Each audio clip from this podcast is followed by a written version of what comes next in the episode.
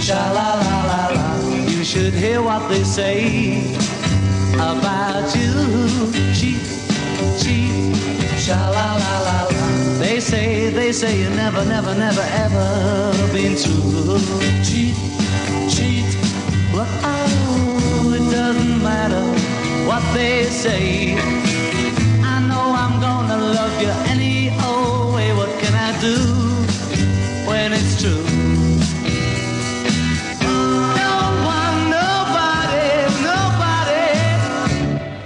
baby, it's you. Sha la la la la la la. Baby, it's you.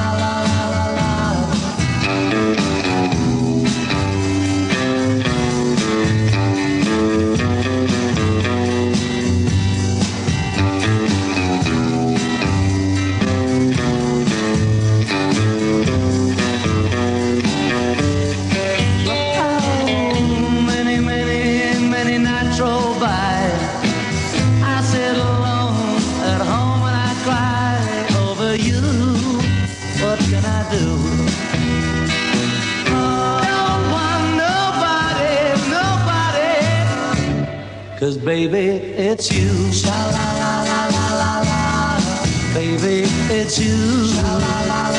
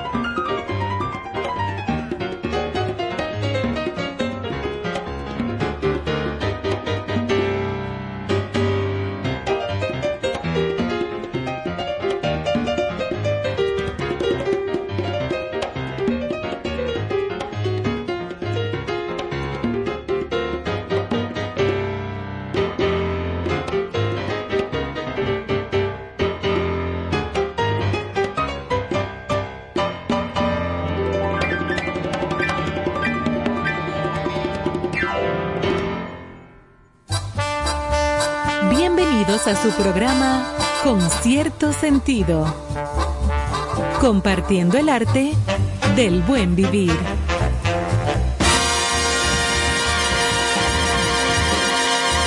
Por estación 97.7. Muy buenas noches amigos, bienvenidos a Concierto Sentido. Aquí felicísimos de estar compartiendo con todo nuestro público hoy miércoles, justo y como dirían por ahí, el ombligo de la semana. Es justo en el medio de una semana un tanto extraña porque ya el viernes comienza toda una fiesta eh, de celebraciones religiosas y también en conmemoración al día de nuestro patricio, eh, Juan Pablo Duarte, que se rodó la fecha del 26 de, enero al 21, eh, digo al 24, ¿verdad? Al lunes próximo para entonces hacer el fin de semana largo. Así es que como quiera vamos a estar hoy brindando a ustedes em, informaciones, cosas muy interesantes y sobre todo un invitado muy especial, un hombre sumamente culto y conocedor a profundidad de buena música, de cultura en general, que nos va a dar hoy una cátedra a todos los amantes de esos temas. Eh, estará con nosotros Carlos Francisco Elías, nuestro querido Cuchi Elías, este profesor de tanta gente y a tantos que lo conocemos y que hemos aprendido tanto con él. Bueno, como dice Ivonne, nos comentábamos antes de entrar, 19 de enero. 19. Hoy, 19 de enero.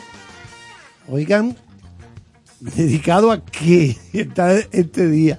El Día Mundial de las Palomitas de Maíz. Ay, de la cocaleca, de los popcorn. ¿Cuál es el motivo de la celebración? Vamos a ver. Bueno, hay gente que no puede entrar a una sala de cine si no es con su funda de cocaleca es que eso, da, eso da película. Exacto. Entonces, hoy, 19 de enero, repetimos, se celebra el Día Mundial de las Palomitas de Maíz.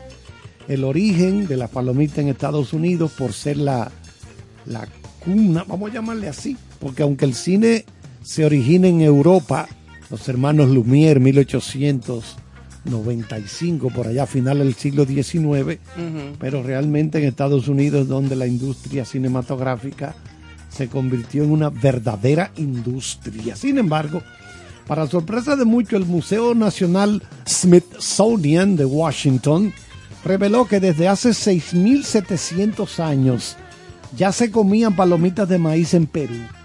Oigan eso según el Smithsonian, el Museo Nacional allá en Washington, hace 6.700 años. Los otros días, hombre. Ya se comía palomita de maíz en Perú. Pero, ¿por, qué, Perú? Exacto, ¿por qué? Bueno, según la representante de ese museo, eh, Smithsonian, Dolores Piperno, el maíz fue cultivado por primera vez en México para extenderse hacia el sur de Iberoamérica tiempo después, donde comenzaron a investigar sobre diferentes formas de preparar las mazorcas de maíz.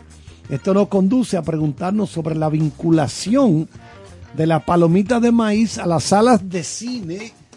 Y resulta que no fue hasta el año 1931 en Kansas City cuando por primera vez se permitió comer durante la visualización cinematográfica.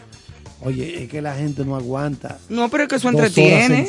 ahí, dos horas eso entretiene. Comerse su cocaleca, su refresquito, un chocolatico.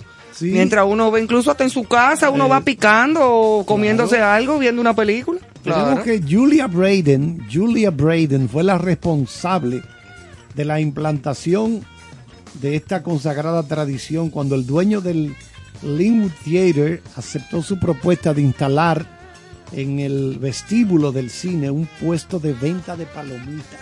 ¿Qué te mm. parece a ti esta idea? Si ponemos esto, porque la gente me lo ha estado pidiendo, que ellos quisieran como tener algo ligero, comerse algo ligero. Vamos, vamos a hacer la prueba, imagínense. Muchacho, un éxito. Y por ahí se fueron. Pero oye, qué chulo eso los diversos nombres con los que se conocen las palomitas de maíz en otras partes del mundo. Aquí regularmente le decimos cocaleca, la cocaleca o las palomitas de maíz. En Argentina le dicen pochoclo. En Brasil y Bolivia le dicen pipoca. Colombia le dicen crispetas. En Ecuador le dicen canguil. En Chile, cabritas. Ajá. En, en Estados Unidos el popcorn, que eso ya es en inglés. En Guatemala es el poporopo. Poporopo. En México las palomitas también. En Paraguay pororó. En Perú le dicen canchita. Oye, vamos a comer unas canchitas. En Puerto Rico las rosetas de maíz, así le dicen. Aquí en República Dominicana, cocaleca. Uruguay le dicen pop. Y en Venezuela las cotufas. Ofrézcome. A mí me dicen, ¿tú quieres una cotufa? Digo yo, no, yo no como de eso. Ojo, yo no sé lo que sería una cotufa. Que hoy precisamente estaba yo preparándole unas palomitas de maíz a mis nietas en la tarde, sin saber que hoy era el día de las palomitas de maíz, para que tú veas qué casualidad. Y a los niños también le encanta, además de que es un alimento bastante sano, porque es el mismo maíz, Ligero. ligero, explotado, con un chin de sal, y ya, se fue. claro. Bueno, aquí tengo que se estima que el origen de la palomita de maíz se remonta a principios del 1500, año 1500. El maíz fue cultivado por primera vez en México, como dijimos anteriormente, extendiéndose posteriormente hacia el sur de Iberoamérica. Los indios aztecas y peruanos incorporaron el maíz como alimento básico, utilizando las palomitas de maíz con fines ceremoniales. Me gustaría saber cómo lo preparaban los indios, estas palomitas. Sí, sería como al sol. Bueno, al fuego, porque que inmediatamente el maíz que se, se pone eh, cerca del fuego y dame explotan. algo sobre los beneficios Oh, que pero mira. las palomitas de maíz. Mira, contienen vitaminas del complejo B y E, ¿verdad? Poseen más minerales y antioxidantes que algunas frutas. Combaten los radicales libres, favorecen la digestión, son aptas para personas diabéticas e intolerantes al gluten. Y es mejor consumirlas al natural, sin mantequilla, ni colorantes o sabores artificiales. Mientras más natural, pues mejor, es como yo te digo. Que se preparan al natural, se le pone un poquitico de sal, si acaso, al A gusto. mí me gustan las mantequillas. ¿sí? Sí, con mantequilla son muy buenas, pero Eh, la mantequilla es mortal, grasa. eso es mucha grasa. Mucha grasa. Exacto, al Vamos natural ver, es, muy, entonces, es, es mejor al natural. Unas curiosidades de las palomitas de maíz, el popcorn. O la Popcorn. Eh, eh, el nombre científico de este maíz palomero es Sea maiceverta. Las palomitas de microondas fueron inventadas por Perry Spencer en el año 1945. Los nativos, los indios de Estados Unidos, los indígenas, sostenían la creencia de que las palomitas de maíz reventaban porque tenían espíritus enojados. Oye, O sea, cuando- señores. Cuando, usted tiraban el maíz ahí, ¡pop! y explotaban. De ahí el nombre de pop. Del pop. Sí, porque así que suenan cuando Sí. están explotando. Pop, pop, pop. Oye, eso, decían ellos, los indígenas, reventaban porque tenían espíritus enojados. Señores, lo que es la ignorancia, lo que es la ignorancia, Carlos, No, no, no, que todo lo, lo relacionaban entonces con el que no, no conoce, él lo relaciona todo como con lo espiritual, sí, como con lo re- mágico religioso. Sí, sí, esa es la idea. Eso es. Se pueden hacer palomitas de maíz con algunas variedades de quinoa, arroz y amaranto. El proceso de cocción que hace explotar los granos de maíz, convertirlos en palomitas se denomina nixtamalización. ¿Cómo? Nixtamalización. Ofrezco. Así que a disfrutar. Pásame, tú me trajiste palomitas, Emanuel, ahí. Para entrarle de inmediato. Voy a traer, prometo que voy a traer aquí a cabina una, una buena funda, de un fundón de, de palomitas de maíz para nosotros aquí. Pero para cuando estemos en los breaks, porque si no, no podemos hablar. Imagínate. oh, oh, oh, oh. Me gustan las palomitas. Y dan seguidilla. Sí. Muchacho. ¿Tú sabes qué, qué mezcla yo hacía? Yo me abrochaba tres sabrosuanas, tres pequeñas, tres cervezuanas. ¿Tres? Sí, antes de entrar a la película. Ajá. Entonces después que ya comenzaba a sentirme algo tibio, entonces decía, dame palomitas ahora. Ay, qué rico. Eso es un éxito. con pe- Claro, un para tú ver una peliculita. total. Tú sabes lo que cuando yo fui, por ejemplo, a ver la, la película de Schindler's List, que dura como tres horas. O el Titanic, por ejemplo, que duró también, que es larguísima. O tú sabes lo bueno que tú sentaste con un cambumbo de, De las grandes, sí. de las grandes, de palomitas de maíz, un buen refresco, con mucho hielo. Cur, cur, cur, cur ahí. Entonces un chocolatico de postre. Eso es un palo. Ahora, tú sabes que el verdadero negocio de las salas de cine está en eso, ¿eh? No es en la película. Ya hemos explicado anteriormente Es en la picadera. en la venta de, la, de, los, de los chocolates, los refrescos y, de- Y el- los hot dogs, el- ah, los eh, hot dogs, todo. también es que venden el- hot dogs. Ahí es que está el negocio verdadero de las salas de cine, porque recuerden, el primer fin de semana, por lo menos en Estados Unidos es así, todo el dinero que se recauda el primer fin de semana, por eso es que hacen tanto énfasis. ¿Cuánto recaudó en su primer fin de semana Spider-Man o Batman o toda esa película de superhéroes? Porque todo el dinero que se recauda el primer fin de semana va a las arcas del estudio que financió. Entonces, a partir del segundo fin de semana es que comienza las salas de las cadenas de salas de cine a recibir un porcentaje de ese dinero que se paga en taquilla. Pero Claro. en ese fin de semana que la sala de cine no recibe un chele por concepto de taquilla, se vende mucho todo esto. es un esto. negociazo. Refresco, palomitas, eh, los bizcochos, los, los dulces, Chocolates, lo dulce, todo. galletica, lo que Ahí sea. es que está el verdadero negocio. Negocio. Para ellos cuadrar. Pero hay cines aquí, o hubo cines, no sé, porque yo hace tiempo realmente que no voy al cine. Que vendían incluso ahí, veían sitios a donde se veían tragos. Sí, sí, sí, sí. Sí, sí, sí. O sea, bebidas alcohólicas y de todo, claro, a los adultos, obviamente, personas adultas. Y parte de- del atractivo de- del cine ahora mismo con toda esa competencia de la del streaming de eh, todas esas alternativas de pantallas grandes en tu casa y todo esto es tener un sitio donde tú te puedas sentar antes de ver la película o después de ver la película tú te sientas ahí con tus amigos a beberte tu cerveza tu vino eso lo tienen por ejemplo en Fine Arts Sí, en Fine en Arts. Fine Eh, Arts ahí tienen sí. eso ya Claro. Sí, y eso es un sí. palo. Es un éxito total. Damos la bienvenida aquí a cabina a nuestra querida Johanna Santana, que acaba de hacer una entrada a Florida. ¿Eh? Buenas una noches. chaqueta muy bonita de flores en azul. Está vestida de liceísta. No, no, nunca. Nunca. No, ah, ok. Nunca. Está bien. Señora, buenas noches. Lo venía escuchando y quería detenerme a comprar palomitas mientras Caramba, los escuchaba. sí. Caramba, pero no me daba el tiempo. No, no, yo prometo traer un cambumbo de palomitas para nosotros aquí. Dispensen la integración tarde, la familia de concierto sentido. No importa. Los compromisos, los multi Sí, el pluriempleo, mi amor, y los compromisos, porque Picoteo. el multipicoteo. a veces eso complica. Pero con la bendición de trabajar en lo que se ama. Que eso es Exactamente. un gran regalo. Eso es así. Llegar bien, así que saludando aquí a, a mis profesores y viendo el look del profesor Charles. Ah, sí, a Carlos le, Pero le- pero- wow. pero le sacaron punta como a los lápices. pero Sí, fue... yo, suelo, yo suelo pelarme yo mismo con un caco de botella.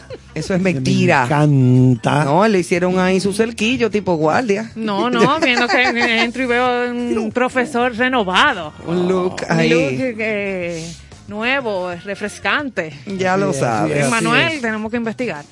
Bueno, señores, y aquí Pero dentro de, feliz de estar aquí. dentro del tema de mm, nuestro comentario para entre Mira, todos. Tú sabes que antes de cerrar las palomitas, mientras venía de camino, traía la notita del récord Guinness sobre el, el cartón de palomitas de maíz más grande del mundo. ¿Cuál? Imagínate un cartón de palomitas con la capacidad de que tuvo que para llenarlo trabajaron unas 6.600 personas ¿Qué? llenando el, ca- el cartón de palomitas. Para lograr el- ese récord se llenaron 8.500 cubos de palomitas. ¿Cuánto? 8.500 cubos. Es un cartón de 48 metros cúbicos, el- la capacidad, y una altura de 4.20 metros. Pero es un edificio. Eso ahí cabe una Y se familia. logró en Brasil. Eso es Ahí cabe una familia con una todo. torre de palomitas. Una torre. para uno ¡fruts! lanzarse. Como tirarse ahí, como nadar en palomitas. Ahora que se está inaugurando, yo creo que le inauguraron ya el tan esperado museo de Hollywood. Un museo para cuando tú vas a Los Ángeles. Hay un museo nuevo, nuevo de cajeta, Ajá. que se acaba de inaugurar, donde el que asiste puede ver la historia del cine, ¿verdad? En ese museo. Yo me imagino que debe haber una, un área para la palomita de maíz Claro, en ese museo. sí. Porque es que la, tú no, tú no, No hay, piensas no en hay cine, cine sin, pensar no, en la no se palomita. puede. Es más, la palomita me de voy maíz. más lejos. En estos tiempos, No. en estos tiempos a donde todos estamos acostumbrados ya incluso a reunirnos en familia en la casa, a ver película con los niños o a ver una fami- una película de adultos con amigos o lo que sea. Es muy raro que no se piense en tener un bowl, Un bowl como con palomita. palomita de maíz o con nacho. Pero no hay una cosa de que esas. tiene que haber algo, un estudio de lo que provoca en el cerebro ese olor a Ah, palomitas palomita de en maíz el cine. y de sí, a mí me llega de una buena película a la Sí, ¿sabes cabeza. que el maestro Caro, Néstor Caro, me dijo un día, Carlos, yo no sé qué es lo que le encuentran a eso, porque eso me deja igualito. Yo me como seis cubos de lo grande de eso, y eso me deja a mí. Acaba de llegar nuestro querido Ah, amigo. Se Eh, lo, que la mesa. lo que Oh, pasa Caro, es. ¿y qué fue? Oye, yo sabía que tú no, que tú tenías que descubrirme obligado. Mira, eh, lo que pasa es que si usted le anexa dos o dos Ahí Ahí la cosa se completa. y un nacho con queso por arriba. Ah, bueno, Eh, ya eso es una Una- cena. ah, cena una cena, ¿no? No, no, eso, Eso es una cena. Pero ¿cómo usted se va a meter de que una palomita? Una Pero dos hot de cine. Pero yo me tomo, yo me como dos hot dogs y un refresco y hay que internarme. Bueno, internate primero, como ya tú sabes lo que te va a pasar. Ahora, nachos, primero. esos nachos bañados en queso. Ay, más ¿Eh? bueno tú. Ay, muchacho, orondo uno ahí. Unas papitas Supreme. No lo haga, no lo haga, que el día ha sido largo. refresco. Sí, eh, hoy Yo me voy, día. yo me voy. y un refresco. Ya estamos sufriendo nosotros aquí en esta cabina. Ahora cualquier persona de buen corazón Ay, que nos quieren que enviar nos, unas esté, palomitas. que nos esté escuchando en estos momentos, que tenga buen corazón, que sea un buen ciudadano y que se conduela. Yo debí Puede también mandarnos un, un delivery, una cosa. se lo vamos a agradecer en Sí, el sí, alma sí, me sumo a ese agradecimiento. para que lo sepas. Eso es así. Bueno, y, y seguimos, señores, con nuestros comentarios. Y decía yo hace un momentito que nosotros en los últimos días hemos acostumbrado a tener un, como una- un segmento, un, un- una especie como de editorialito eh, con respecto a temas que a todos nos atañen. Bueno, en este De momento- una u otra En forma. este momento está en el tapete el asunto de la tecnología 5G. Cuando ya, Ay, los, sí. ya los chinos Van a las están pensando en la 6G. A las seis, eh. Aquí todavía se está discutiendo la 5. La En- 5, en Estados Unidos, en el nivel de, mundo. de- de muchísimas líneas aéreas importantes, Air India, creo que Japan Airlines, Delta. han dejado de volar a ciertas ciudades porque ya tienen la tecnología 5G y parece que tiene problemas la, la- la comunicación. La de los- comunicación de los cuando no hay. Qué lío, señores. O sea, Y sobre todo las aerolíneas de los couriers, envíos, o sea que ahora viene, ojalá que no, un pequeño delay que ya veníamos superando de las entregas, los paquetes, esa parte de la logística, porque esas empresas también están reportando eh, problemas. Que hay problemas con la comunicación. En la tecnología les está afectando la parte, por decir algo motriz, la parte aerodinámica de, la operación del avión. Eso es así. Estuvo en el tapete, sí. recuerden que cuando usted está volando, mandan a apagar los celulares. Ya no. Ya, dice Néstor que ya. Pero con el tema del Pero tuvo- 5G. hubo un tiempo que era así. Sí. Sí, pero ahora te, te- inclusive te dan la, te ofertan internet. Pero con el tema 5G ellos están, pareciera un reclamo así encarecido, por favor que lo detengan porque les está afectando. Sí, Mucho. No, no van a poner en peligro la vida de muchísima gente que por una cuestión. Sí, una dicen, gente quiera tener, que tener un para evitar catástrofes. Una cosa muy lógica. Completamente Así dice el comunicado. No, eso está fuerte. Eso es así. Por otra parte, yo quisiera felicitar a Al presidente, presidente de la República.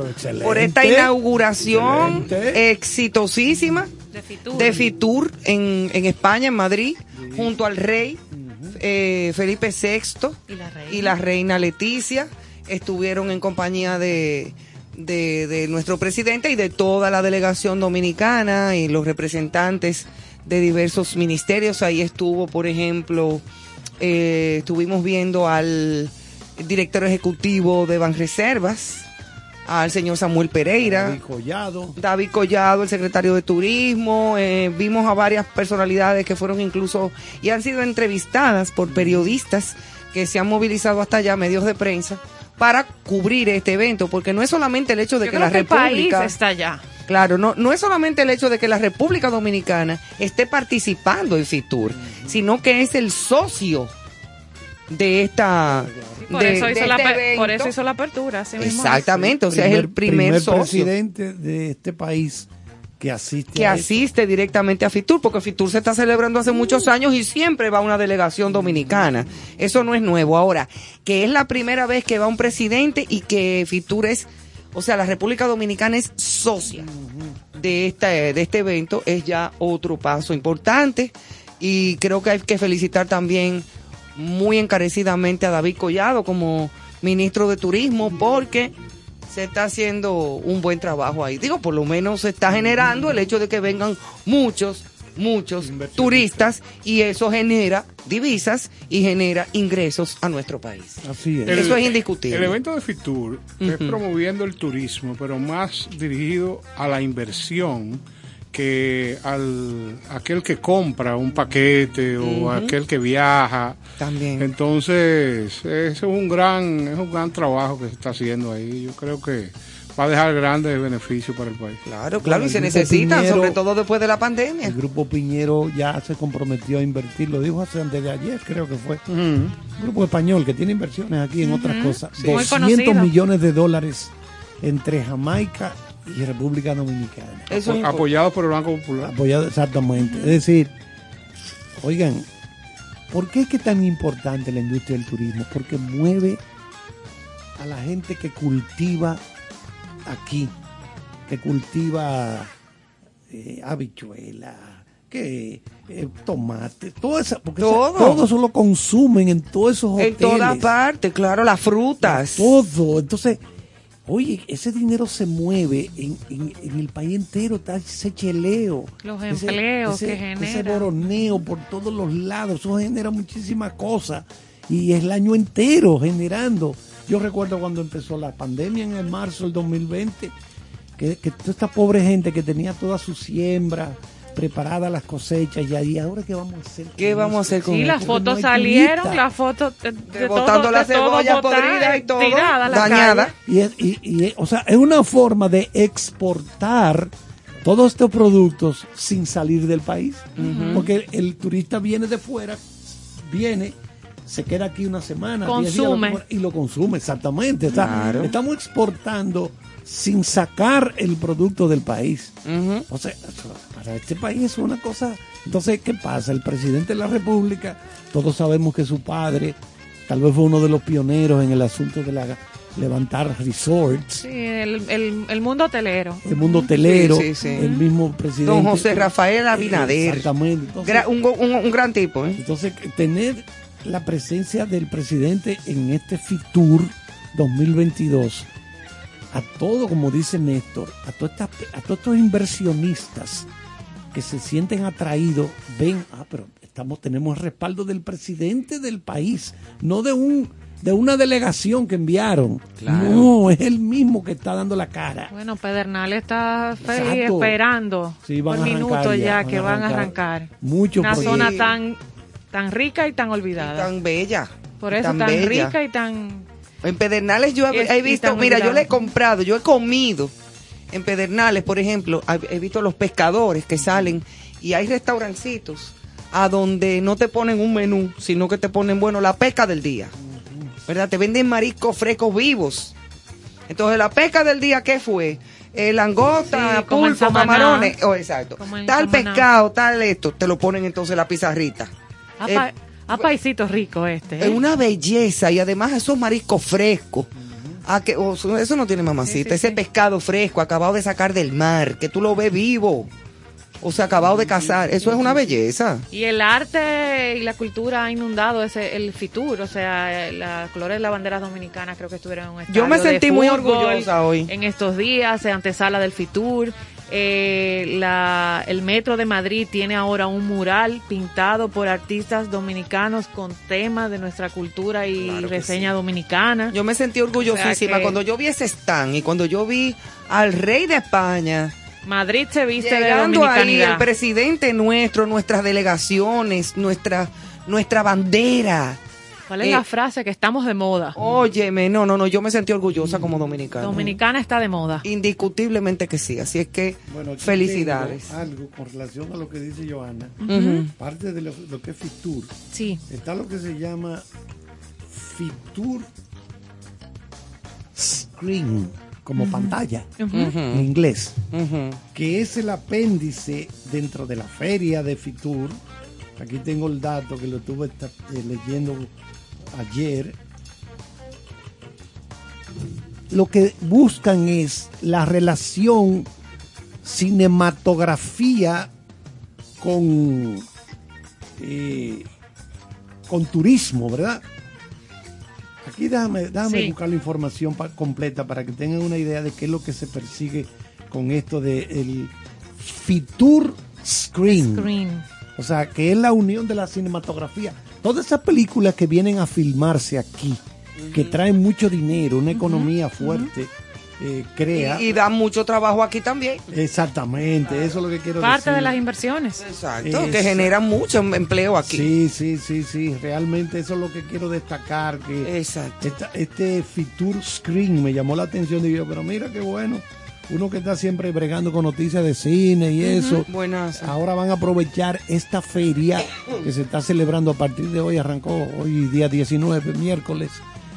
Eh, Termina, Madrid- termina el 23, creo que es. Sí, por ahí. 22, Pero se han 23. anunciado muchísimas cosas positivas. El Ban Reservas va a tener presencia ya total, en Europa de nuevo. total. Eso del mural, un estadio de fútbol madrileño, o sea, de Madrid tuvo las luces de nuestro país.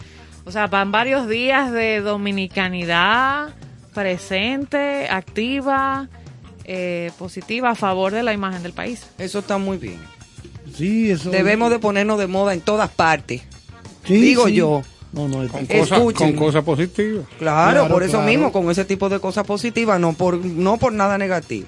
no, no, no, claro. Aunque claro, hay cosas negativas que trascienden lamentablemente. Sí, sí. Bueno, Pero, aquí, bueno. aquí tengo entonces eh, Fitur Screen 2022, así se llama, la unión de la industria turística y la cinematografía, en colaboración con el Spain Film Commission o la Comisión Fílmica de España, asume el desafío de contribuir a convertir a España en un hub audiovisual global. Esa es la, la intención, ¿verdad? De, del crear el Fitur Screen. Pero que entonces ahí nos beneficiamos, eh, oigan esto, más de 80 millones de personas cada año deciden su destino de vacaciones, buscando conocer las localizaciones de las películas. Oigan eso, de todo el turismo que se mueve a nivel mundial, más de 80 millones. Porque España va cada año, ¿cuántos? 50 millones, 70 millones. Cantidad de gente. En París, eh, que es una de las ciudades, no sé Más si... visitadas del mundo. Exactamente. Bueno, pues de todo ese turismo mundial, más de 80 millones de personas cada año deciden su destino de vacaciones buscando conocer locaciones de las películas, donde se filmaron las series, los documentales o anuncios que más han despertado su interés. El famoso yo he estado ahí, quiero ir ahí. Exactamente. Entonces, eh, repetimos, del 19 al 23, eh, Fitur Screen 2022 tiene un ambicioso programa de actividades donde está presente la República Dominicana como eh, sitio de locación para la filmación de muchos trabajos Eso audiovisuales. deberían entregarle en el aeropuerto al que llega, las locaciones y esas guías con las películas para que tú decidas y, y la pongas en tu ruta de conocerlo. Suena súper inter- Te digo que súper Ayer interesante. mencionaba Buenas. The Good Shepherd, el buen pastor, con Matt Damon y Angelina Jolie, que se filmó aquí en parte, ¿verdad? La Y hizo. qué de Angelina, ¿eh? Ahí está, tranquila. Yo hablé con ella ayer. Ya. Mi Eso gran lo que tú amiga escuchar. Angelina Jolie. Le hablé de Brad Pitt y me sacó los pies. Sí, no, ya eso, eso se acabó. Deja eso, Carlos. Ese tipo ya. es un mal ejemplo para los muchachos. Yo digo yo, ¿cómo va a ser? El tipo, bien. Dice ella que- Emanuel, la patilla de Carlos, ¿está lista? Ya tan temprano. Bueno, yo no sé, le pido permiso al maestro Caro. Pero de la le- rosada. Le traje una canción al maestro Caro. Yo creía que era una bocadilla. No, no, no, no. Yo, yo también quisiera bocadillo. Pero oye esto. Caro, este es un grupo Ajá. de blues de cinco veteranos músicos de Montreal Oh. que se llaman Blues Delight. Blues Delight. Ah, ya lo tiene el profesor Emanuel. Va- va- Vamos a escucharlo. Oh, Emanuel, atención a, la- a la- a profesor. esta guitarra que empieza a llorar de inmediato.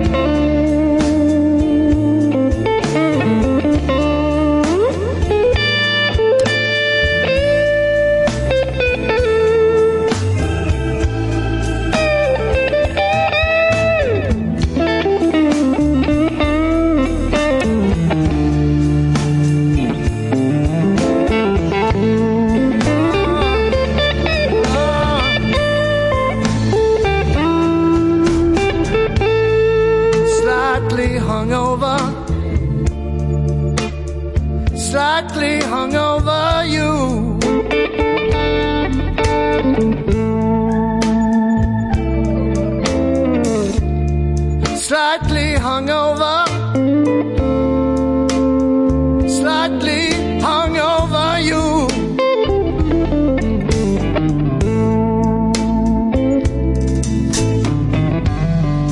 You shouldn't lie, baby, no, no, to someone who loves you. And I do. Morning after,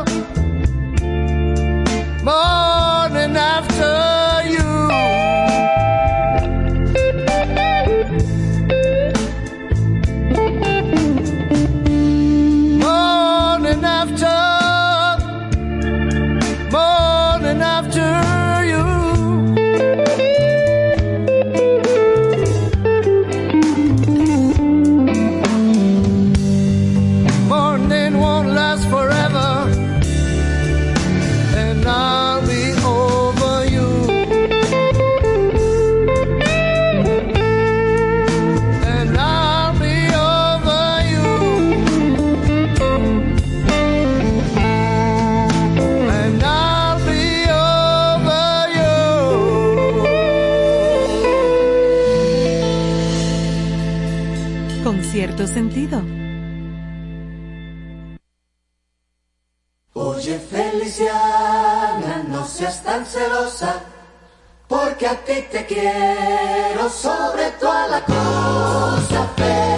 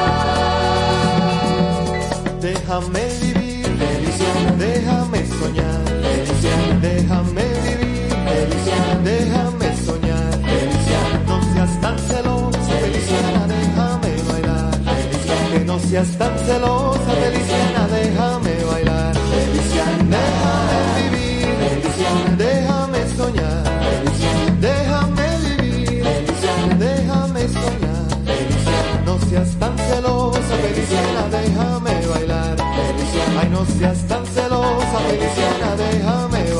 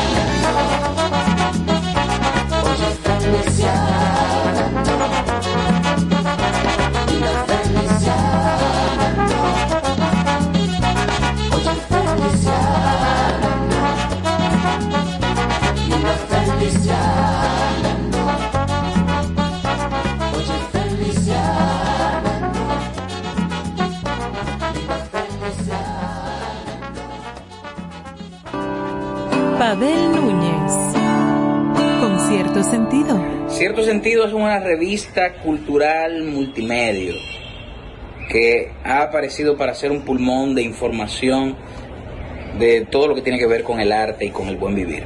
Así que, ya saben, Manténganse en contacto con cierto sentido. Por estación 97.7. Ahora.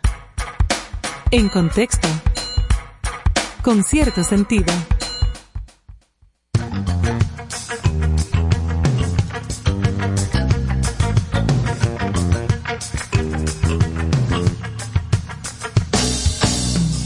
Señores, gracias por seguir con nosotros. Aquí estaba este- Carlos bailando un merenguito como para embichado, en como este así. miércoles 19 de enero año 2022. Vamos a decirle cómo está el juego de béisbol, tercero de la serie final. ¿Verdad? ¿En qué está eso, eh? Van- ¿Y eso lo dan? Van al segundo inning, estrella 5, gigantes 1. Ah, no, pero las estrellas van a ganar. Oh, Estrella el cinco. de Estrellita. Gigantes Estrellita, dime una. tú. En el mismo No, esa no primer episodio hicieron un rally de cinco carreras, explotaron y entonces vamos a seguir tranquilos. No, yo creo que las estrellas van rumbo al, al, al, al- a ser campeones. Sí, sí, sí. Oye, pero los gigantes Además de que se lo digo, los gigantes han jugado un- muy bien, todo lo que tú quieras, pero pero las estrellas, las estrellas han dado han dado un ejemplo. Sí, sí, ganaron ocho, Oh, pero ocho partidos consecutivos, Consecutivo. llegaron a ganar.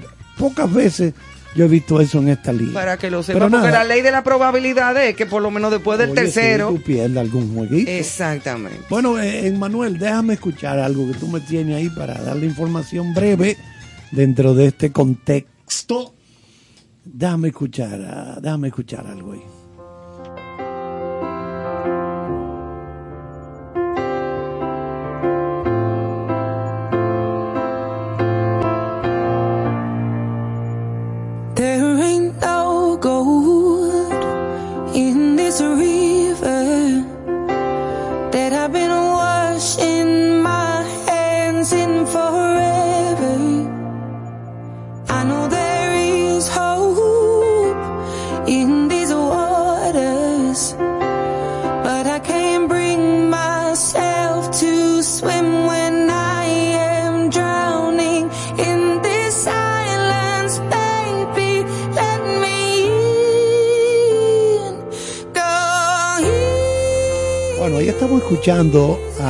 Adele, Qué pieza. tremenda.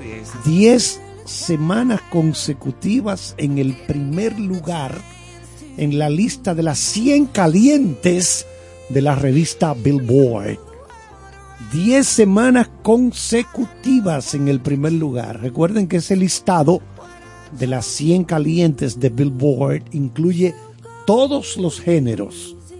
Todo. Ahí se junta todo. Se toma en cuenta la venta del- de la canción, tanto eh, digitalmente como físicamente. También se toma en cuenta lo que se llama en inglés airplay, que es la difusión de la canción a través de las estaciones de radio y la- el, llamado streaming, la gente que escucha las canciones en Spotify, Apple Music, eh, iTunes, bueno, todas esas cosas.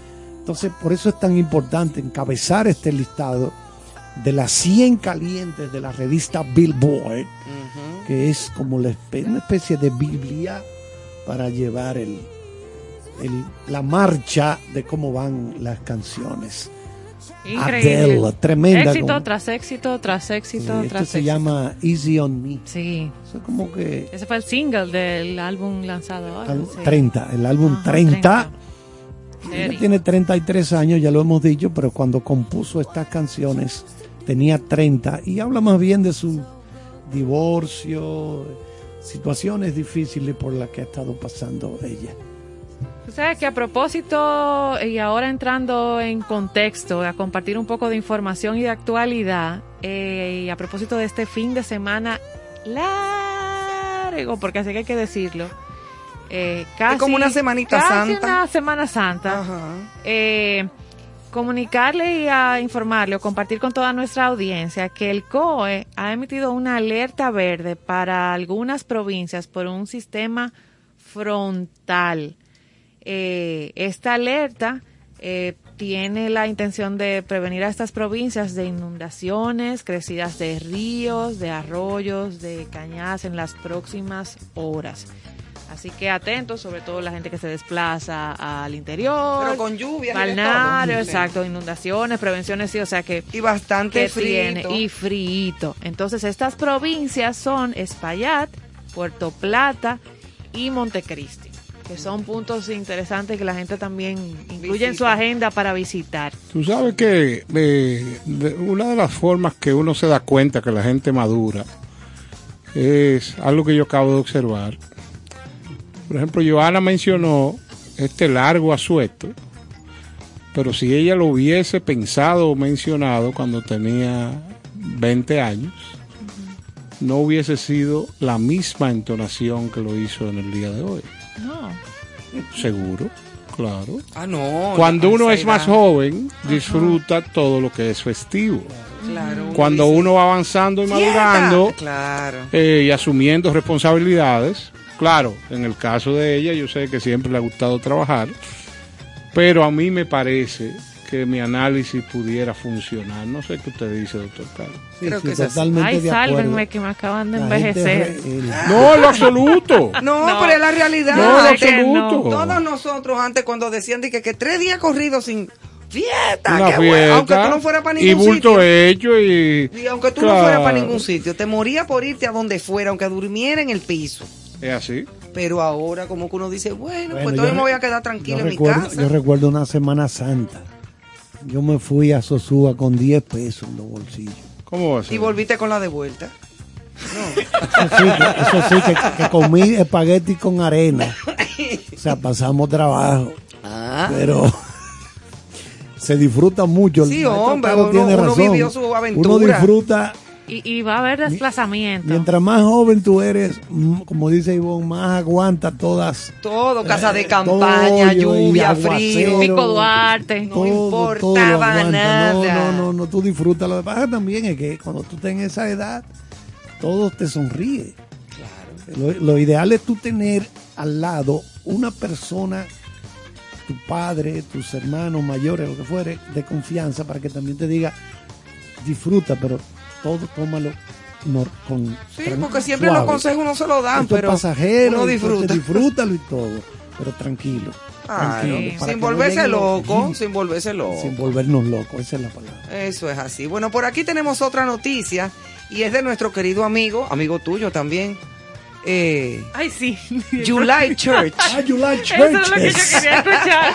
Like churches. July Churches, o sea, July Julio Church. Iglesias, que desmiente los rumores sobre su estado de salud y promete volver a los escenarios, porque parece como que se lo, que lo, lo han matado varias veces. Aunque está un poco acabado, ¿eh? Un poco ajado. Sí, ya. sí, le cayeron como Casi, tres PM, rayos. casi PM. Mira, yo te voy a dar una recomendación interrumpiendo tu noticia. Dime, mi El amor. día que ahí en la puerta se aparezca una gente a buscarte, porque ya te he oído dos o tres veces diciendo que fulano está rayos. acabado. Oh, pero Carlos, Carlos ha dicho eso, de, hasta de mujeres, que Bueno, mucho decir. pues, Manuel, Se eh, a partir de mañana traen un seguridad. Se los van a llevar a El los dos. cantante. Sí, porque yo creo que hay que proteger. Entonces Claro. va y creen, como no- quizás no conocen la voz, va y creen que soy yo que estoy diciendo. eh, Sí, pero está en bromón, Julio. ¿eh? ah, pero tú- El cantante concedió Ah, una entrevista desde Miami donde se encuentra muy feliz. Julio Iglesias se pronuncia sobre su estado de salud y dice, estoy como tengo que estar a mi edad, hombre. ¿eh?". Eh, así fue que dijo. Eh, creo que sí. Julio Iglesias y Pepe Domingo Castaño son íntimos amigos y por eso cuando el periodista fue el pasado lunes a el partidazo de Copé A comprobar. a presentar su libro, el cantante quiso darle una sorpresa entrando Ah, por vía telefónica. Ambos mantuvieron una conversación amistosa y muy relajada en la que Julio quiso darle un tirón de orejas a la prensa y desmentir todos los rumores sobre su estado de salud. El mítico cantante reconoció que se encuentra en perfecto estado a sus 78 añitos y disfruta de la vida en Miami de la forma que siempre le ha caracterizado y afirmó que volverá a cantar pronto. Dijo, estoy mucho mejor de lo que me oigo. Mira, cada vez que me leo como que me estoy muriendo, me asusto, porque ya me han matado 15 o 20 veces. Pide Ala. seguridad hoy. Exacto. Julio Iglesias ha vivido demasiado bien. O sea, Él yo- tenido yo una magnífica que- vida. Que se vaya por ahora. Yo conocí a Julio Iglesias en en, en- esto es en serio, en Punta Cana, que él es muy amigo de los Rainieri, Sí, de toda esa sí. gente por allá, incluso de mi amigo Oscar Inver. Y una vez en un cumpleaños de Oscar Inver, él llegó con los Rainieri y con Oscar de la Renta. Que dicho sea de paso, Oscar de la Renta me dijo que qué bonita la blusita que yo tenía puesta. Y me dijo Maggie Inver, Un caballero. este. me- sí, no, Oscar de la Renta era una estrella. Cuando, cuando Oscar de la Renta me, me piropió la blusita, me dijo Maggie Inver, una amiga, no te la quites jamás. Ma- mira- Maggie un personaje. Mira quién fue que te la piropió, cariño. claro, porque estamos hablando Claro. de, de- Yo me imagino que esa blusita está enmarcada. El maestro Oscar de la Renta. Claro. Entonces Julio lo conocí yo ahí, pero que Julio Iglesias se ve incluso a veces un poco más ajado, porque él siempre se pasó la vida tomando mucho sol. Y eso no se resuelve. Y el sol envejece un Sí, poco. el sol, Sí, sí. el, el sol te aja, Se Ah, lleva no, todo eh. el colágeno. te lleva el colágeno y te seca, mi amor. Y eso no lo venden ya por, botella. Pero usted tiene que consumir muchas para ver. Demasiado. Y por más Lo cremita. natural es lo natural. Claro. Bueno, señores, se- Pero esos son gajes del oficio. así mismo es. Ujú. Y seguimos en contexto y es bueno anunciar que Natalie Peña Comas se une al documental donde floreció una devoción.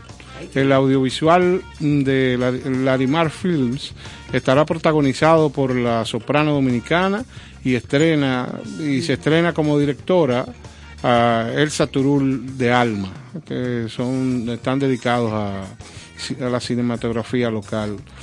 Unidas por su fe, la soprano Natalie Peña Comas y la productora Elsa Turul de Alma se unen para documentar el amor de los dominicanos a la Virgen de la Altagracia en este documental donde floreció una devoción.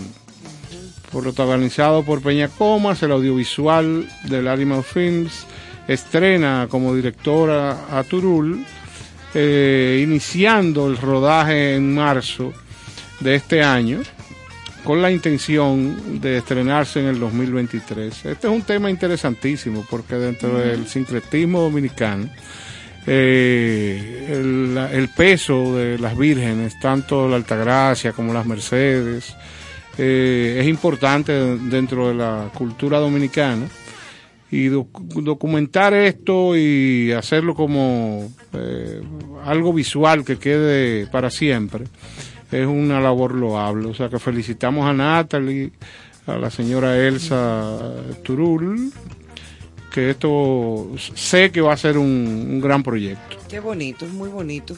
Dentro de lo que son las tradiciones religiosas nuestras. Sí. Y una pregunta a propósito de las tradiciones religiosas. Los días de las Mercedes, eh, hay un. que yo nunca he sabido, y ahora me acordé. eh, eh, nunca he sabido de qué se hacen los roqueticos. ¿Tú sabes lo que son los roqueticos? Que hacen como Sí, unos sí. collares, como de una lo- cosa, como lo- una lo- tostada. yo lo he comido, sí. Sí, yo también, pero no sé de qué es que se hacen los roqueticos famosos, de harina. que son como el- lo tradicional que se vende. Un llamado a nuestro gran amigo Carlos Estrella de Cosas del País. Para que que nos diga ese de sí qué están sabe de qué está hecho. Ese sí, tan- ese sí sabe. O Los nuestro gran colaborador del programa, el señor Julio Sosa, también, que nos... Ah, claro, Claro, saludos a sabe, Julio. sí, que si Julio no ha escrito que tiene que estar en alguna actividad Sí. social, Ah, está bueno. Debe Julio. estar seguro en el cumpleaños de Julio Iglesias, una cosa así. Sí, vale sí. dos. Claro. No, pero él nos escucha porque ya hemos comprobado que se lleva el celular y nos está escuchando. Eso es Ah, verdad. excelente. ¿Qué tú tienes por ahí, Joan? Tú sabes que como me han dosificado las informaciones de mi amigo Emanuel, Elon Musk, Ahí no va. voy a hablar de él, lo voy a guardar para mañana. Pero en sustitución, Qué raro. no mañana, para que para evitar Así que para variar. Ajá. Me llamó mucho la atención que dentro de todo este ruido mediático y escándalo del gran tenista eh, Novak Djokovic, eh, hoy eh, circulara un titular donde se habla de que él acaba de comprar el 80% de una biotecnológica danesa para desarrollar un tratamiento contra la COVID. O Oye, contra el está COVID. loco. Se fundió. Señores. Pero ¿y por qué ese muchacho se pone a inventar así? O sea, que No, estamos hablando de una persona que sigue sin vacunarse, que no tiene el esquema de vacunas, que se casi se acerca a no poder estar en Francia. etcétera, etcétera, No, y que etcétera. independientemente de que es verdad que él es un atleta de alto rendimiento, un hombre joven, un hombre en salud, ¿Pero ¿verdad? cuál? ¿Cuál? Eh, Djokovic. Sí, Ah, ok. Djokovic, No, el pero no es. Djokovic que va a invertir. Eh, Moss. No, no, le dije que le traje una noticia que me llamó igualmente la atención por la por lo excéntrica de la noticia, por Sí, esa es parte. él que se va a Pero es poner a el inventar. tenista. Guardé a Mox para mañana. Sí, pero que no Ah, es- porque el tenista que va a hacer vaina. acaba de Pero dile que arranque invertir. para acá, que aquí jugamos tenis. Acaba de hace- invertir, lo que me deja saber su intención de no vacunarse eh, por el momento, o sea, de que no. No, y que está porque él está ahora negado a invirtiendo. rajatabla. ¿De dónde que en una biotécnica para crear una cura para tratar el COVID. Oye, eso es serbio. Él es serbio. Pues allá en Serbia tiene que haber muy buenos sitios para descansar. Que se quede por allá. Se fue, se tuvo que ir a Caramba, pero una carrera de éxito tras éxito Pero yo no tras sabía que ese éxito. muchacho era como tan cuadrado No, no, la por cabeza. eso me llama la atención eh, y también me pone un espejo de hasta dónde eh, yo puedo llegar, o sea, Sí, dónde yo, dónde para llega. hablar de mí.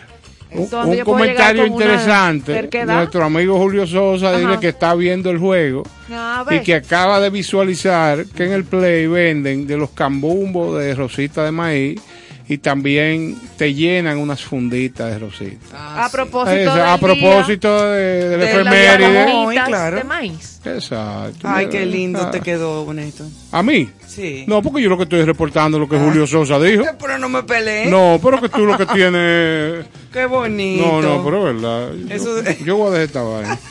Vamos a poner musiquita ya. Vamos a ver entonces ya después de este segmento de contexto qué nos tiene por ahí nuestro musicólogo Néstor Caro. No, eso, ese traje no me queda. Yo lo que soy un simple aspirante. No. Señores, vamos a escuchar, porque hoy tenemos una selección de, de jazz dominicano, una pieza de Sandy Gabriel que se llama Mambo Influenciado. Mambo. Mambo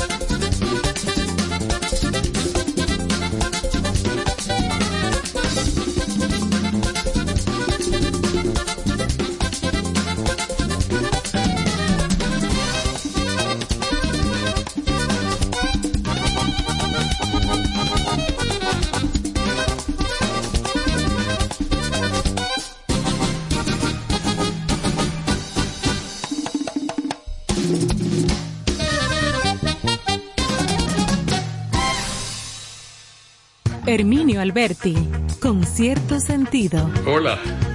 Néstor Caro se ha propuesto dar cierto sentido al arte de vivir en el arte. De 8 a 10 de la noche, cada noche en la 97.7, te invito a acompañar a Néstor Caro con cierto sentido. Yadna Tavares, con cierto sentido. Aprovecho esta oportunidad para mandar un grande abrazo, felicitación y los mejores augurios a mi queridísimo amigo Néstor Caro, quien se embarca en un nuevo proyecto de radio que me encanta, con cierto sentido, por la 97.7, de lunes a viernes, acompañado de un tremendo equipo de grandes ligas, gente muy, muy querida. Cariño, siempre nos acostumbras a que en todo lo que te involucras, el éxito es el común denominador y estoy segura de que con cierto sentido no será la excepción. Vaya beso y abrazo grandísimo.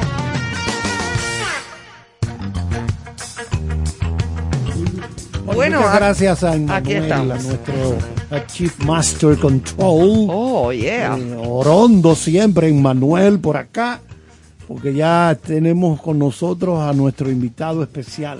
Dígame, Caro. Siempre te corrijo que no es Orondo, sino Oriundo. Oriundo. No, no, no, está muy bien, está muy bien. Sí. Bueno, este amigo lo conocemos de hace mucho tiempo, siempre lo hemos admirado. Recuerdo que una vez vi una crítica de él, creo que fue de la película, la primera de Indiana Jones, Raiders of the Lost Ark, eh, Cazadores de la, del Arca Perdida.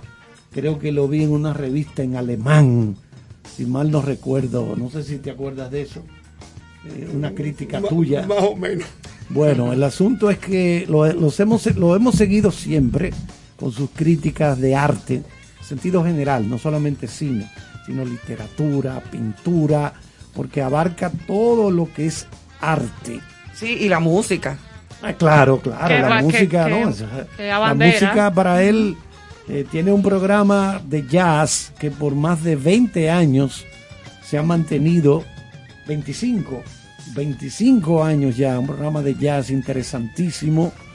Mi hermano mayor que vive en Nueva York, cuando viene aquí y lo escucha, dice, "Ter- tremendo, este programa está fuera de lo que se llama fuera de liga. Wow, mantener por hecho. 25 años. Programa preparado, documentado, investigado. Y bien concebido. Y bien concebido, Claro aparte sí. de la música, porque yo soy de lo que dice que en estos tiempos no basta con poner música. No, hay que dar contenido. Claro. Hay que explicar cosas. Aquí está con Bu- nosotros buenas Carlos noches. Francisco Ni Elías. basta convivir haciendo programas de radio. Ni basta convivir haciendo programas de radio que tampoco tienen contenido. Por- Por eso, desde que ustedes empezaron a hacer este programa, me pareció que era un aporte interesante Gracias. Gracias. a, a toda la cháchara que hay. La gente tiene que volver a recuperar los mejores hábitos de la radio. Y tú sabes, yo tengo muchos años en esto, Sí, sí. haciendo radio cultural. La gente tiene que volver a recuperar eso. Yo creo que es el momento de volverlo a recuperar. Y cuando escuché una o dos veces el programa, que no, que no sabía que estaba por accidente, digo, mira, mira qué, qué cosa tan interesante. Entonces, le agradezco que me hayan invitado esta noche. No, para nosotros un honor. Yo tenía Honor. mucho tiempo sin verte, aunque conozco. ¿Cómo es natural? Conozco, claro. ¿Cómo como- es natural? Como conozco. conozco a Carlos Francisco Elías, lo que Hace lo conocemos hace mucho. eh, nuestro querido Cuchi Elías, para Yo- lo, lo que estamos en confianza. Yo te recuerdo de hace mucho tiempo, tengo un hermoso recuerdo cuando tu tío nos invitaba a hacer el noticiario de la decimoséptima Bienal sí, señor. en punto final que tú debes recordar. Claro que sí, Ya siempre eras lo un poco grande, obviamente. Obvio que sí, querido. Y lo que ahora tenemos el honor de conocerla. Bueno, muy Un bien. placer. Bueno, Carlos, háblanos. Vamos, vamos, de- vamos a entrar en materia. ¿Qué estás haciendo en este momento? Bueno, eh, yo estas cosas las hago con mucha franqueza. ¿eh? Así, de- que así debe ser. agárrense las manos. Como dice la canción, agárrense. Yo fui embajador 17 años en la Cancillería. Al llegar Miguel Vargas, una madrugada tuve que recogerlo todo. Y me fui. 17 Sí, años. sí. Fui encargado de asuntos culturales fui embajador encargado de asuntos culturales, fui presidente de la Comisión Mixta México-República Dominicana, porque yo había estudiado en México, conozco muy bien México, y también estuve como encargado de asuntos europeos temporalmente, a raíz de un, de un quebranto de un embajador, em, cuyo nombre adoraría recordar, eh, y ya, ya, ya lo recordaré. Bueno, a partir de ahí me tuve que ir y me llamaron cuando entró Pedro Berger al Ministerio de Cultura, fui llamado.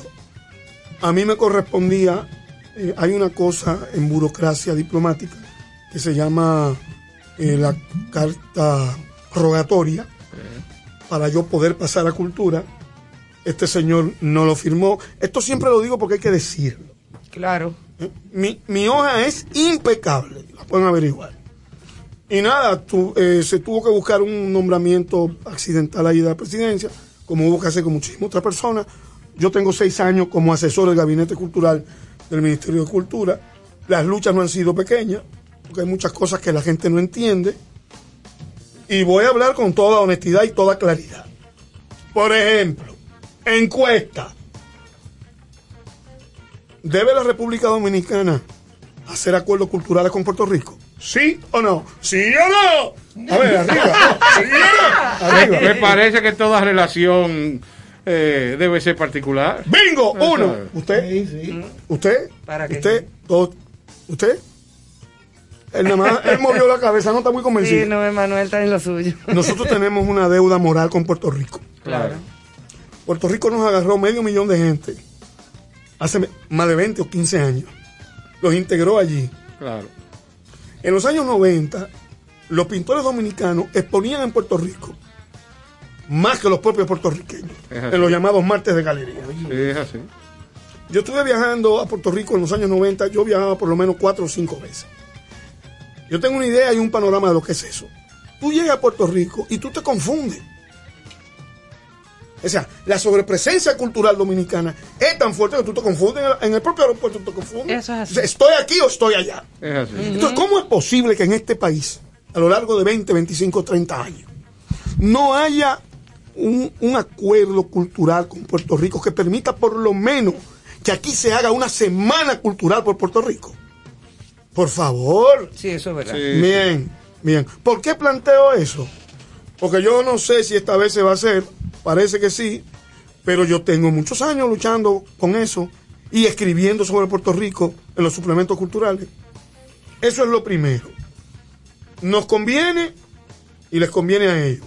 A nosotros nos conviene porque unificamos el marco de nuestra hispanidad en relación con Cuba y Puerto Rico. Y eso en este país, en este momento, es importante. Mucha gente no lo entiende. Yo estoy a disposición de explicarlo todas las veces que haya que explicarlo. Nos conviene un acuerdo cultural con Puerto Rico. Pero ¿y por qué no lo van a entender si es algo tan tan lógico? No, pero es real, la gente lo percibe de otra forma, sí, Caramba, es real. pero y qué- lo Ten percibe, Cuidado, como- es mosquetera. lo percibe como en competitividad, como en, en vez de, porque no conoce Es que ese no. dato histórico, Perdón, no maneja. es que no es así. Mira, mira, yo recuerdo, recuerdo un profesor productor puertorriqueño que me decía, oye, ¿cómo estos muchachos que han estado al borde de la muerte, hablaba de los niños, estos muchachitos que han estado al borde de la muerte y todo, estamos haciendo un estudio con psicólogos, pedagogos para saber por qué derrotan a los puertorriqueños en las Olimpiadas de Matemáticas siempre. Eso fue un récord. Una de las cosas que creó en cono con la emigración infantil dominicana era porque de que apuntaban a los muchachitos dominicanos en la escuela. O sea, y, y los pedagogos y los psicólogos, en una sociedad que tiene base para investigar, descubrieron cuál era el fenómeno. No eran todavía bilingües. Listo. No eran bilingües todavía. Claro. Operaban en un solo canal con efectividad. Análogo. Listo.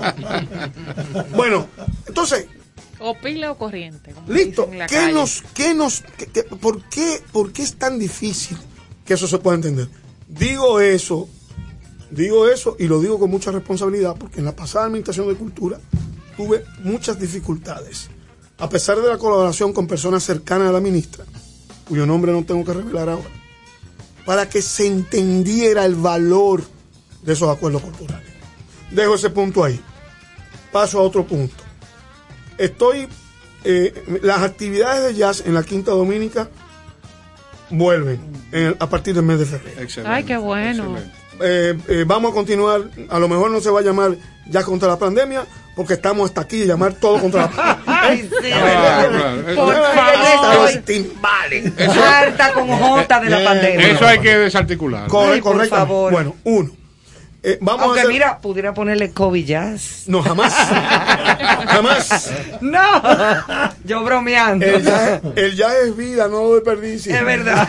Nada de asociarlo a pandemia. Muy bueno. Jamás. Bueno, eh, ¿qué otra cosa? Estamos intentando, después de 25 años, año, dos años fuera del aire, estamos tratando de sacar el programa Yasomanía, del que tanto tu hermano Humberto como tú han sido testigos que un programa pedagógico, un programa para crear nuevas audiencias, un programa no narcisista, en el que nosotros abordamos los temas con... Estamos en conversación con una emisora que, como el lugar de la mancha del Quijote, no puedo decir. Eh, eh, pero las cosas están positivas por el momento y es posible que el primer domingo de febrero o el segundo, de 7 a 9, en alguna emisora que en, en algún domingo, en alguna emisora que en algún momento se dirá, a lo mejor estemos en el aire. Excelente. Ojalá Tene- que sí. Ojalá tenemos que sí. cosas nuevas, hay muchísima música nueva, hay muchísimas cosas que aportar, etcétera, etcétera, etcétera. Estoy organizando, o estamos organizando Tony y yo, desde ahora, la cuarta edición de un festival medalaganario que se llama el Yasomanía Jazz Festival, que ya tú conoces. Sí. Trajimos, pudimos traer de, de Irlanda a Emily Conway en su momento. Eso fue, eso fue una pega. Yo no sé eso ni cómo se dio, pero pudimos traer esos músicos de Irlanda y esa gran cantante irlandesa. Después, bueno, el primer concierto fue en Quinta Dominica en, do- en 2014. Fue el primer Yasomanía del festival sin nombre. Después eh, vinimos con Guillo Caría en el, en el 15 con Emily Conway y después en el 17 con el proyecto que nació en Quinta Dominica que se llama Dominicas, Dominican Jazz Project. Bueno, ese proyecto nació con nosotros. Esos músicos tocaron con el nombre del Quinteto Jazzomanía en Quinta Dominica en abril del 2014, cerca del Día Internacional del Jazz. Eh, ¿Qué otra cosa? Estoy a punto de poner eh, ya en imprenta una cosa que te puede interesar, que es un libro que se llama Tomar el cielo por asalto y el cine también, que es una recopilación de ensayos de más de, de 30, 15, 40, bueno, 40 no tanto, 35 años de ensayo de cosas cinematográficas que a la gente le interesa. Wow. Estoy escribiendo ¿Cómo se el llama otra vez? Tomar el cielo por asalto y el cine también. Tomar el cielo El por cielo por asalto. asalto. Te Está bueno. Sí, Sí, por eso Está quise bueno, escucharlo otra vez. Como, como diría el profesor Charles, son eh, nombres Greñudos. con. Sí. Como que Sí, sí, es sí, un sí. greñudo, Bueno, es un greñudo. bueno. Para que sepa. Entre otras cosas, antes era más greñudo, pero ya no lo soy. Eh, eh, es que el tiempo pasa, obviamente. ¿no? Pasa, pesa, pisa y se posa. Como dice una amiga mía, diantre. Oye, eso es duro. es muy duro. Bueno, pesa más que el tiempo pasa. Oye, una cosa. Bueno, entonces, eh, estoy escribiendo el posfacio de un libro de una persona muy querida, el profesor José Luis Sáez, con un texto que se llama eh, cuando, el, cuando el cine volaba por las aulas.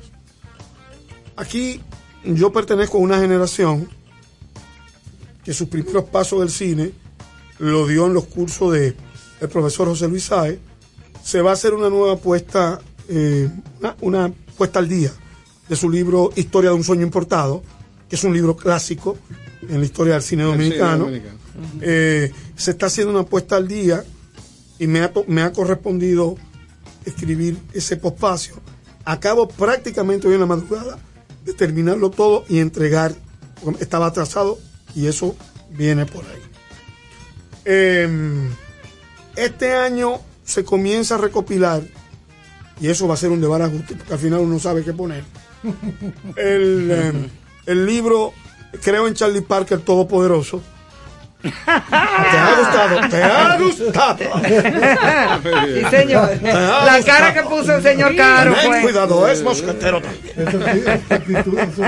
Bueno, Sí. ese libro. Está bueno en e- ese título. Ese libro, en ese libro, voy a hablar de un personaje que la gente conoce poco. Que Ya imagino. Manny Alban. Manny Alban. Manny Alban fue un lituano que nació en Samaná, andaba en un barco con su padre, Un barco, sí. y ese señor terminó siendo nada más ni nada menos en Hollywood que el gran arreglista de West Story. Claro. Y un gran arreglista de jazz, de score music, todo ese tipo de cosas. Tengo excelentes informaciones sobre él, viene en ese libro. Trae una entrevista Wow. de Guillo Caría, y sobre Guillo Caría termino diciendo sobre estas cosas de jazz. Guillo Caría puede dar sorpresa el 30 de abril Excelente. de este año, el Día Internacional del Jazz, en el posible concierto, casi seguro, que va a ser en Bellas Artes el 28 o el 29 en el Jazzomanía Jazz Festival. ¿Quieren más? Dentro no, de la aguanta, ya, aguanta. espérate. No, espérate, espérate. Vamos a hacer lo siguiente. ¿Sí o No, no, no, espérate. Espérate, espérate, Carlos. Pero ¿en qué momento respira?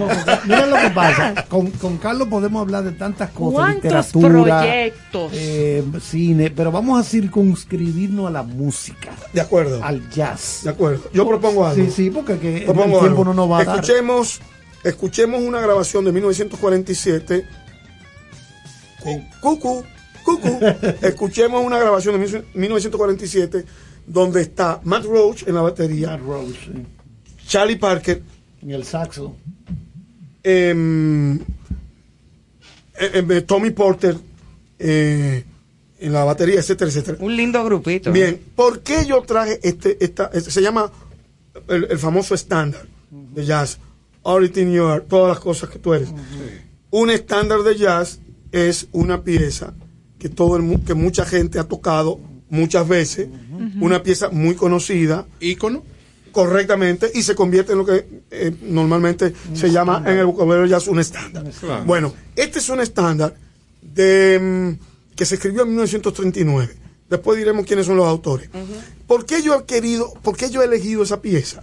Porque tiene un tempo de música diferente a lo que a la que luego del concierto del 53 de Dave Brubeck para explicar el arte de la fuga convertido en jazz, fusión, música clásica jazz, vamos a escuchar después.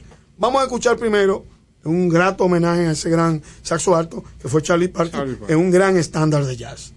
Adelante.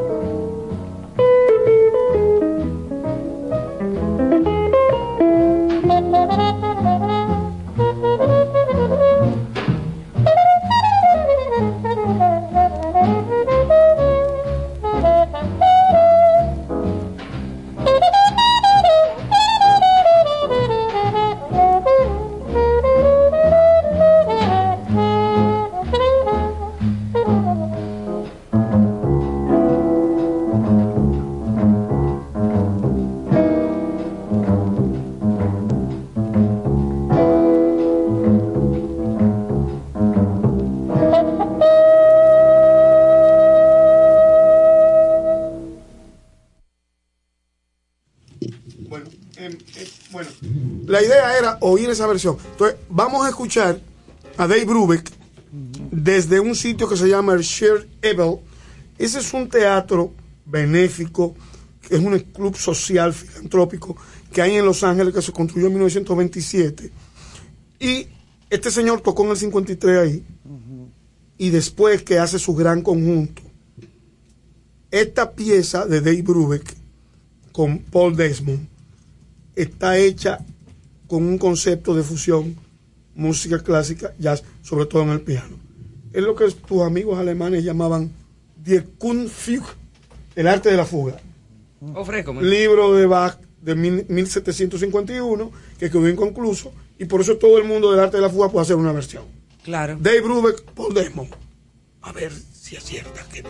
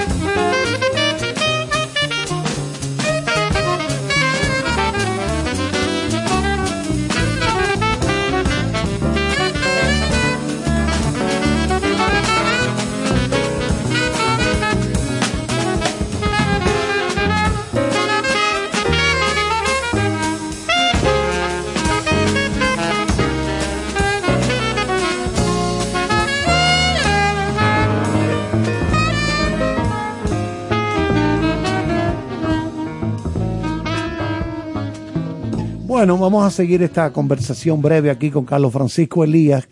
Quería preguntarte, Carlos, ¿cómo tú ves las nuevas audiencias? El público eh, juvenil que se agrega a la gente que tradicionalmente consume jazz en el país. Recuerdo que yo fui presentador un- unos cuantos jueves en las escalinatas de la calle El Conde, en un proyecto que era tenía el financiamiento del Banco Interamericano de Desarrollo, buscando eh, eh, meter mucha cultura en, en el área de la zona colonial. Y yo veía mucha gente joven, muchos estudiantes universitarios. Ahí Ese, iban ese a- proyecto fue un fenómeno. Exacto, Sí, yo sí, por eso él. te lo mencioné. Yo escribí de él. ¿Cómo ves ese público Bueno, el, el asunto es el siguiente. El asunto es el siguiente. Eh, ¿Cuáles son los elementos con que contamos para crear las nuevas audiencias de jazz? ¿Cómo podemos medir si crecen o no crecen? Bueno, se pueden medir a partir de los conciertos que se hacen, esencialmente. Pero aquí tenemos un problema. Aquí tenemos un problema. El problema consiste en que no hay una renovación permanente de música fresca que venga del exterior, que pueda intercambiarse con la música interna. Primer problema. Cuando hay grupos de fuera, intercambian con los nuestros y eso funciona. Bien. En, ese, en este sentido, hay que volver a hablar de Dominican Jazz Project. Un proyecto que ha auspiciado la Universidad No Estatal de North Carolina con un músico que es el decano de, de la Facultad de Música de esa universidad, amigo de Guillo Caría, a quien Guillo enamoró, entiéndase el término en términos musicales, obviamente, que es mormón. Y este señor, eh, el último CD que ha hecho, investigó la música de Baní. Ese señor le ha dado una promoción a la República Dominicana que este país no tendrá nunca con qué pagársela. Entonces, el intercambio con esos músicos, y por eso es posible que vengan en abril, es importante, es importante. ¿Cuál es el rol de las áreas del Ministerio de Cultura que tienen que ver con el jazz? Están activas. Ahí hay una Big Bang, que es buenísima, es interesante. Pero no hay como mucha información.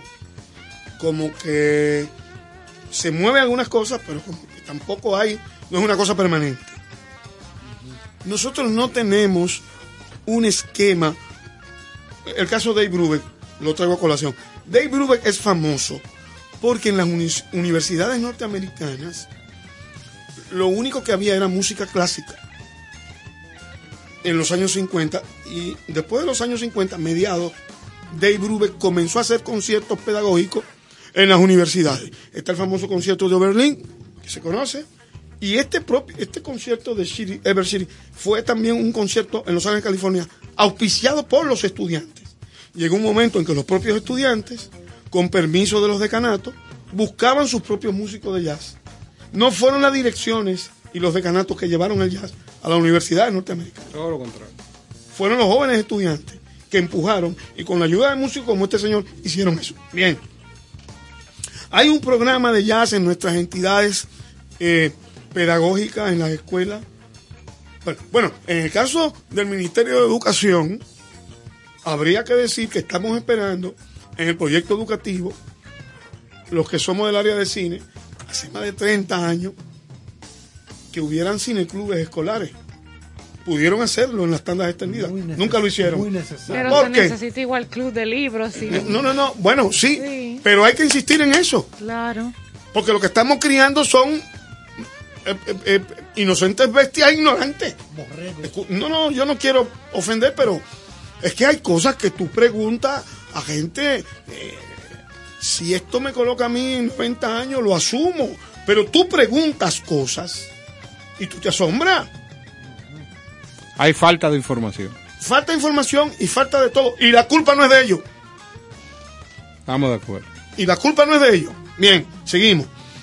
Hay una serie de elementos que son importantes para crear nuevas audiencias. en el que no solo son los programas de radio como el de ustedes, o como puede ser, como lo ha hecho Yasomanía en 25 años, que siempre ha pretendido ser, con algunos logros, un programa pedagógico, o las actividades culturales de Yasomanía en la Quinta Dominica, que son pedagógicas también, en directo. La gente ignora que este país, ya lo investigó Aristide Inchautegui hace mucho tiempo, nosotros somos pioneros en el nacimiento del jazz. No éramos República Dominicana todavía, pero somos pioneros. De ese Sandomán español Sí. salieron músicos para New Orleans Mira qué interesante. ¿eh? que se fueron con, con mucha de la gente que de Haití se tuvo que ir a New Orleans a raíz de la revolución haitiana. Claro, que salen de aquí. Bien, muchos master chapel, muchos maestros de capilla. Sí, Bien, no, Aristide investigó, Aristide Chautegui tiene un texto muy interesante sobre este tema. Eso es una herencia que nos corresponde. Y además, tenemos el orgullo de, tenemos el gran orgullo de tener músicos extraordinarios. Nosotros, me recuerdo de don Rafael Herrera a propósito del listín diario.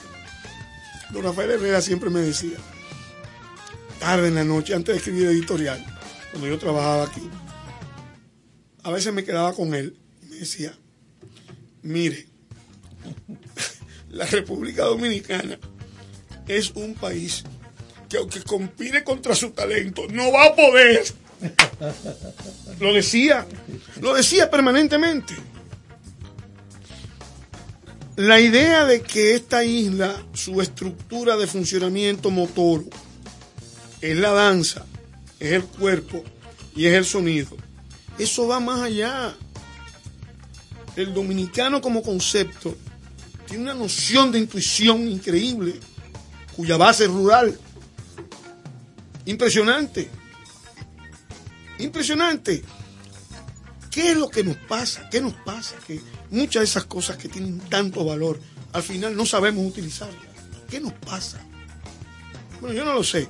Yo donde estoy hago lo que puedo y contribuyo con lo que puedo. Mira, eh, eh, por ejemplo, hay una fundación que se llama la Fundación eh, Ana Lozano Castillo, que la preside Julia Castillo, la esposa de Wilfredo Lozano. Yo he rehabilitado, a propósito de esa fundación, el Fórum Internacional del Cine que tú debes recordar, para volver a dar cine infantil. El ser más ignorado de la cultura dominicana es el niño.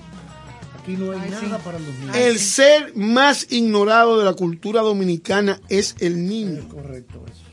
Le hemos dejado a la televisión, es decir, es decir, no tiene alternativa. O ve muñequito, pero no ve ni a Charlie Chaplin, no ve ni a Buster Keaton, no ve al gordo y el flaco, o sea, al burlesque. Que, que en todas partes del mundo, los niños de una determinada edad ya conocen eso. Pues tienen cinematecas que tienen sus programas especiales con respecto a esos temas y los llevan allí. Bibliotecas Bibliotecas, especiales. sí, mediatecas. Por eso yo digo que muchos jóvenes de hoy, los que tienen entre 25, 24 años, casi 30, que son muy virtuales, sin embargo, aunque sean virtuales hoy y no análogos en apariencia, no tienen capacidad de lectura de imagen, porque no se formaron viendo cine desde pequeño en nada. Así. No hay un reflejo. ¿Cuántos saben que la película Robocop, por ejemplo, es un remake de el, eh, eh, eh, Murder, el, el Murder M de Friedland de los años 20 y tanto en, en, en Cine mudo. el cine mudo alemán de la época, eh, el expresionismo alemán, de la época de la República de Weimar, que es la república que antecede al advenimiento de Hitler y que fue el periodo de producción cinematográfica más, Más prolífico, prolífico. que haya tenido Alemania en toda su historia. Así es, así es. Robocop viene de ahí. ¿Quién puede descubrir eso? Si usted no ha visto cine en Cinemateca clásico, usted no puede darse cuenta que Robocop viene de ahí. Es que aquí tocamos un tema particular, inclusive ayer hablábamos, es que la historia persiste, la historia vive, la historia es hoy. O sea, el, el que no se apega a lo que a lo que ha pasado en el mundo no tiene la capacidad de entender lo que está pasando en el día de hoy. Eso es particular. Entonces, si nos alejamos de, de, del, de dónde venimos, quiénes somos, que toda la documentación, toda la información está ahí, es muy difícil que podamos ser entes progresivos en este momento. ¿Puedo hacer una anécdota? ¿Cómo no? Y hablábamos Breve. de proteger los legados. Sí, correcto. Puedo hacer una anécdota. Asegúrate que la pieza de despedida sea Chano Domínguez. Monasterios de Sal se llama. Verifica. Y si no es así, rompan fila y vio todo el mundo, menos el jefe. Oye, oye, a mí me sucedió algo y lo quiero relatar que es el modelo de lo que estamos hablando. Yo estuve en un programa de televisión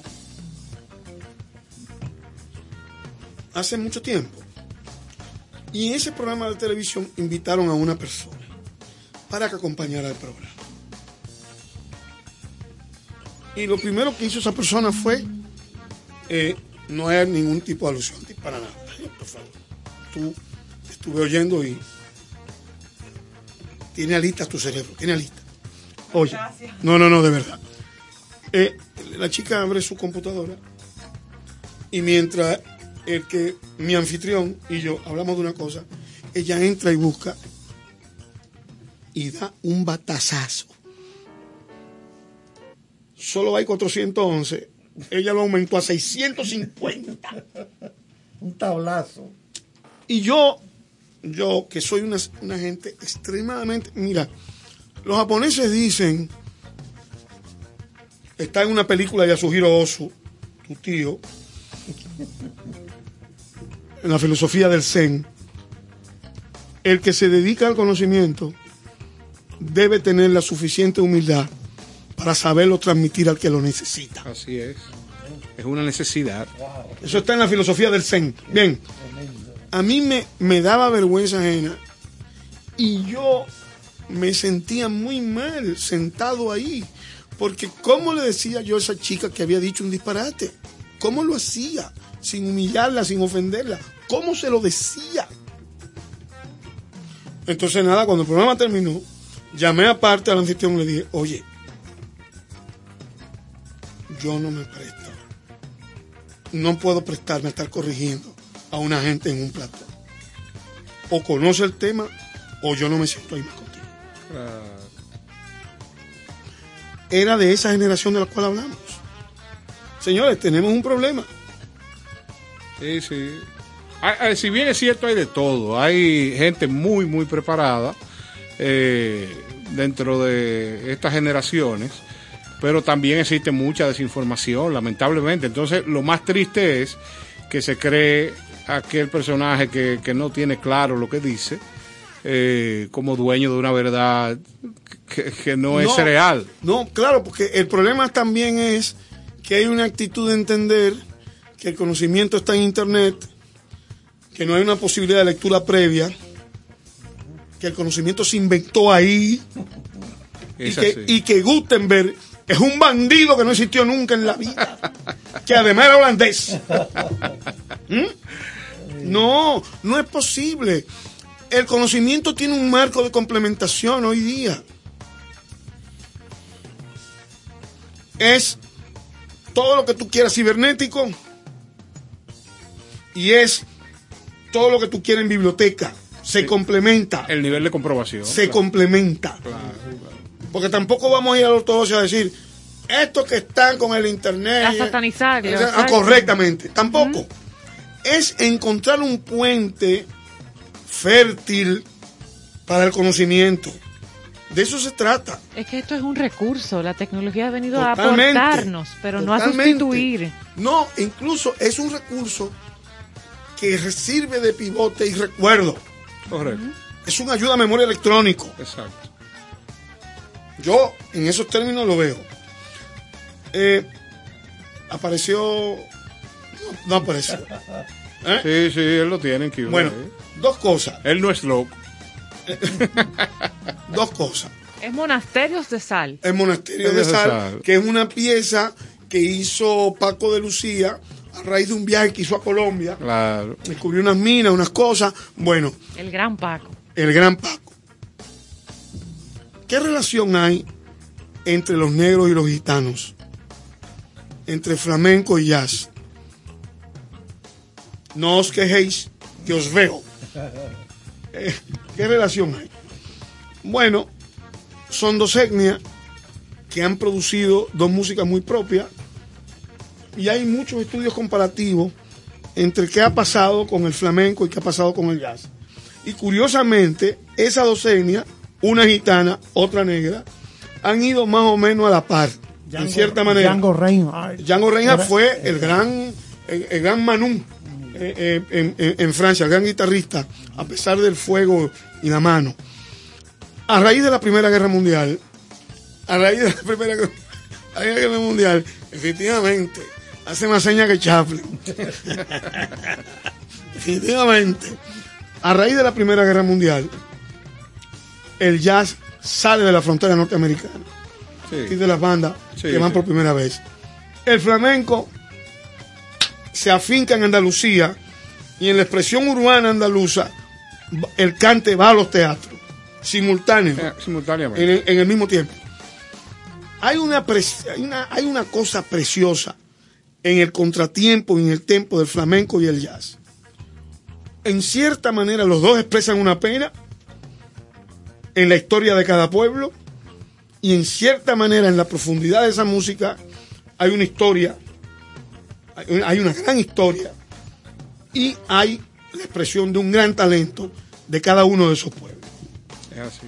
Por esa razón, no estaría de más antes de irnos, yo les propongo escuchar al gran pianista Chano Domínguez, cuya historia individual, cuya historia individual es bellísima, pues comenzó a ser pianista a los 20 años. Excelente historia. Nadie comienza, nadie comienza a ser pianista a los 20 No, no, todo lo contrario. De- Desde jovencito. ¿eh? Elton John comenzó a los seis años a tocar piano. Yo tuve la suerte de verlo en, en el Festival de Victoria eh, a, a principios de- de- del año 2000, en una de sus últimas presentaciones, y me pareció Impresionante. impresionante, sobre todo con qué criterio este señor hace la fusión entre jazz y flamenco.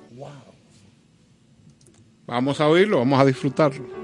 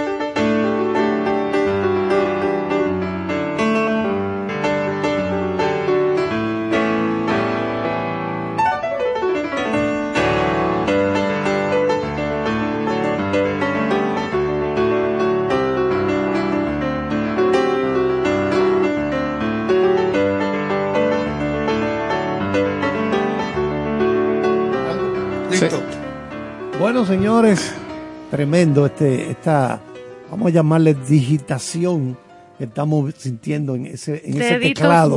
Chano, Chano, Chano Domínguez. Uy, tremendo. Uno de los mejores tremendo. pianistas españoles. Además tiene una, desde el punto de vista pedagógico, en los conciertos, tiene una gran capacidad para explicar la música. Es así.